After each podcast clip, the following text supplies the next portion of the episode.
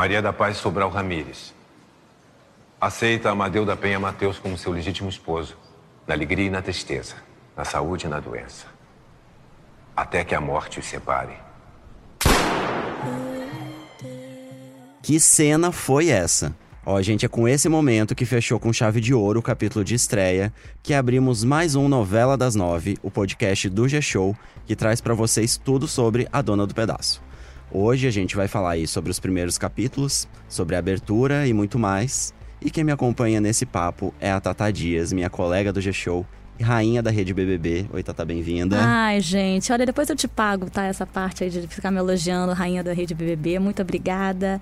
Obrigada pelo convite, Edu. Vamos falar muito agora sobre A Dona do Pedaço, a nova novela das nove. Você curtiu a estreia? Eu adorei. Eu adorei, Edu. Além daquelas cenas maravilhosas. Novelão, né? né? Novelão. Daquelas cenas dela ali cavalgando. Enfim, bem épica mesmo. Ainda tem toda a questão dos justiceiros, né? Que tá ali por trás, que é uma questão bem curiosa que vai ser abordada aí nessa novela. Eu curti muito também, Tata. E, ó, gente, o nosso podcast tá começando. A gente volta já.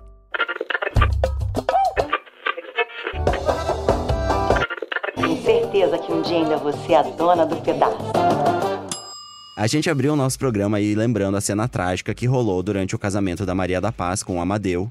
Mas antes desse casamento acontecer, aí teve muita história, especialmente porque a gente tá falando da união de uma Ramírez, né, personagem da Juliana Paz, com o Matheus, que é é, a família do personagem do Marcos Palmeira, né? As duas famílias são rivais. A gente viu isso aí nesses dois primeiros capítulos, elas se odeiam e tocam o terror na cidadezinha de Rio Vermelho. Tem essa história, né, Tatá? É isso mesmo, Edu. E quem comanda os Ramires, né, é a Dulce, que é a grande matriarca ali da família, que é a personagem da Fernanda Montenegro. E a gente viu nesses primeiros capítulos aí que ela é mesmo a poderosa dessa família. Foi ela, inclusive, Edu, que atirou no Amadeu, né, durante o casamento e aconteceu aquela tragédia inteira. E foi ela também, por outro lado, que ensinou a Maria da Paz ali todos os segredos para fazer o delicioso bolo que vai conduzir essa história e a trajetória bolo de canela, aí. né? É o bolo, bolo da paz, né? O bolo de canela bolo da, da paz, paz. que vai bombar, que eu já tô querendo provar esse bolo aí.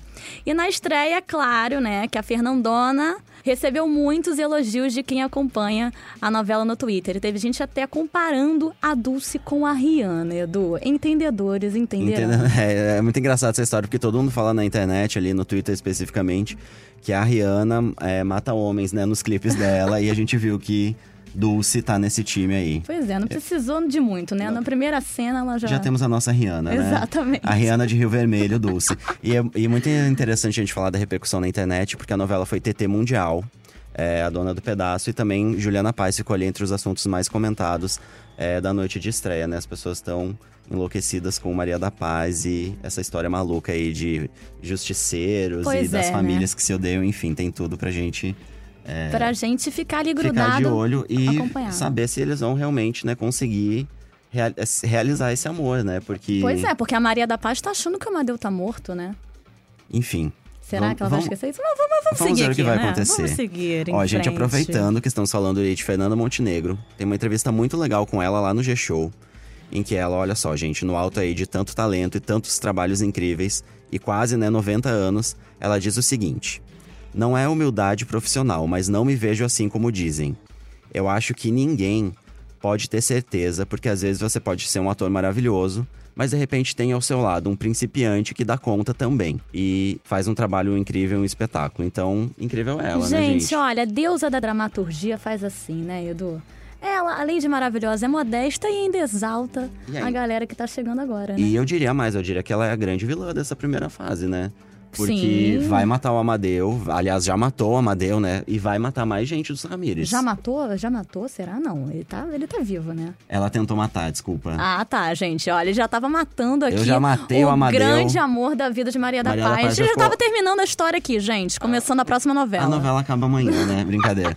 É, ela tentou, né, dar o fim ali no Amadeu e eu acho que ela tá sendo a grande vilã dessa história, porque ela acabou quebrando esse pacto ali que as famílias fizeram, né? Pois Enfim, a gente é. vai falar sobre isso. Então, e nesse capítulo de estreia, Edu, a gente também viu ali a cena em que a Maria da Paz conhece o Amadeu e foi amor à primeira vista. Ela tava ali saindo pra passear ali no cavalo dela, né? Aí parece que o cavalo dela pisou em um tipo de prego. O cavalo né? ali disparou. Disparou ali rumo ao precipício. Já estava pensando, meu Deus, ela vai tensa. morrer. Né? E foi que Amadeu, na posição ali de super-herói, salvou já a amada e ali não teve jeito, né? O amor bateu. Ali bateu, realmente bateu de primeira. Pois é. E o G-Show acompanhou as gravações dessa sequência, né? Que foi cheio de ação e também com bastante frio na barriga ali dos atores, porque foi uma das primeiras cenas que eles estavam É gravando. verdade.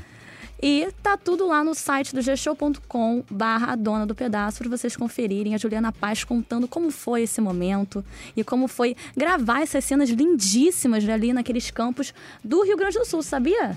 Sabia, lindo, né? Lindo demais, né? Não, lindíssimo. Vamos ver um trechinho da entrevista da Juliana Paz? Vamos. Oi, G-Show! Estamos aqui gravando a sequência em que Maria da Paz conhece Amadeu e eles se apaixonam e se namoram. E a gente tem uma sequência a cavalo, ah, uma, um thriller, então tem muita emoção, muita paixão.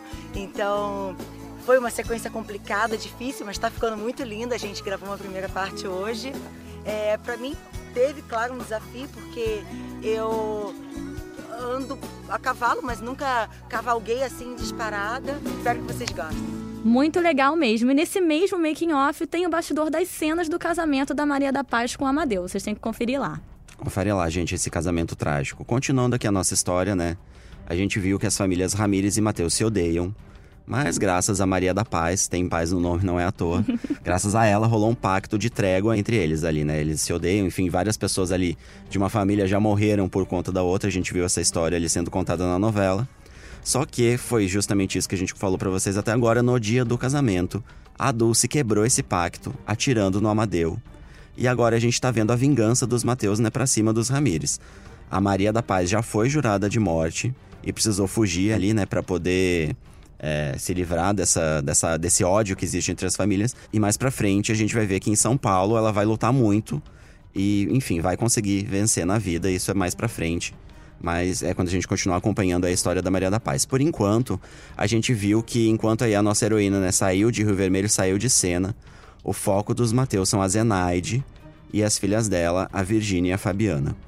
Pois é, né? A Zenaide que vai tentar ali fugir, né? Que também tá jurada de morte. É, elas assumiram, né, que a Zenaide ajudou ali a Dulce a, a atirar no Amadeu e já tá na mira, né? O Elcio já morreu, já foi uma das primeiras vítimas dessa guerra aí entre eles. Vamos ver agora se Zenaide vai conseguir escapar. Bom, o assunto ficou tenso, viu, Edu? Ficou tenso aqui nesse Tá estúdio. tenso, eu fiquei, travei aqui né? de Eu tanta... também. Agora, mas vamos falar de tanto coisa ódio. boa agora? Isso aqui não é uma propaganda de máquina fotográfica. Vamos falar da trilha sonora dessa novela. Pelo amor de Deus. Que um novelão tem que ter uma trilha sonora maravilhosa, né? Que só de início a gente já tem ali a trilha do casal protagonista, Evidências, meu povo. Que é um Apenas. hino, apenas Evidências, que é um hino. E além dessa música, também temos a música de abertura da novela, né? Que tá escrita, uma música do Xande de Pilares, que todo mundo sabe de cor e salteado.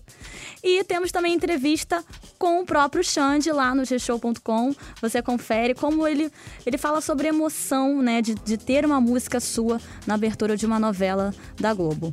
Vamos ouvir aqui um pouquinho da entrevista. Eu sou um noveleiro de marca maior, né? Agora, eu nunca imaginei fazer parte da abertura de uma novela. Por isso que vale a pena sonhar. Ó, e pra continuar nesse assunto abertura, a gente tem ainda os depoimentos dos diretores de arte, Júlia Rocha e Alexandre Romano, né? Eles são os criadores aí dessa abertura maravilhosa. E eles contaram pra gente, tá lá no G-Show também, como foi essa história de mostrar o preparo de um bolo de um jeito diferente, né? Porque tá bem diferente.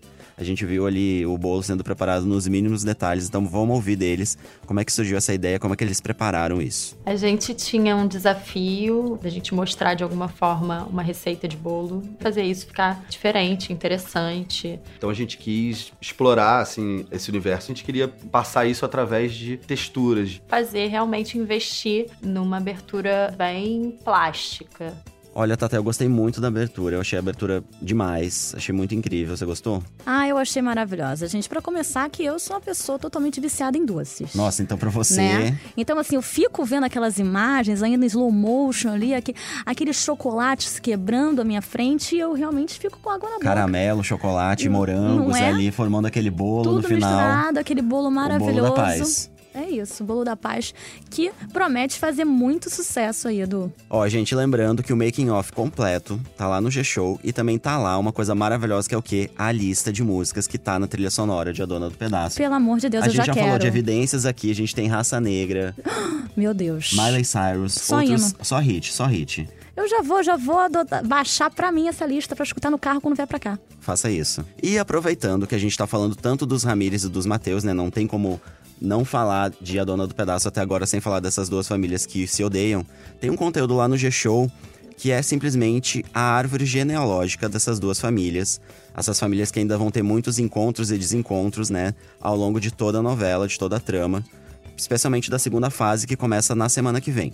Ó, e pra dar um spoiler pra vocês, as meninas Fabiana e Virgínia, que estão aí na mira dos Mateus, né, como a gente falou, elas estão sendo interpretadas pelas fofíssimas Maria Clara Baldon e Duda Batista na primeira fase, só que na segunda fase elas vão ser Natália Dil e Paola Oliveira, serão Nossa, irmãs. Que lacre, Vão estar ligadas aí pela correntinha que a gente viu que elas receberam da Dulce, né, que é a bisavó delas.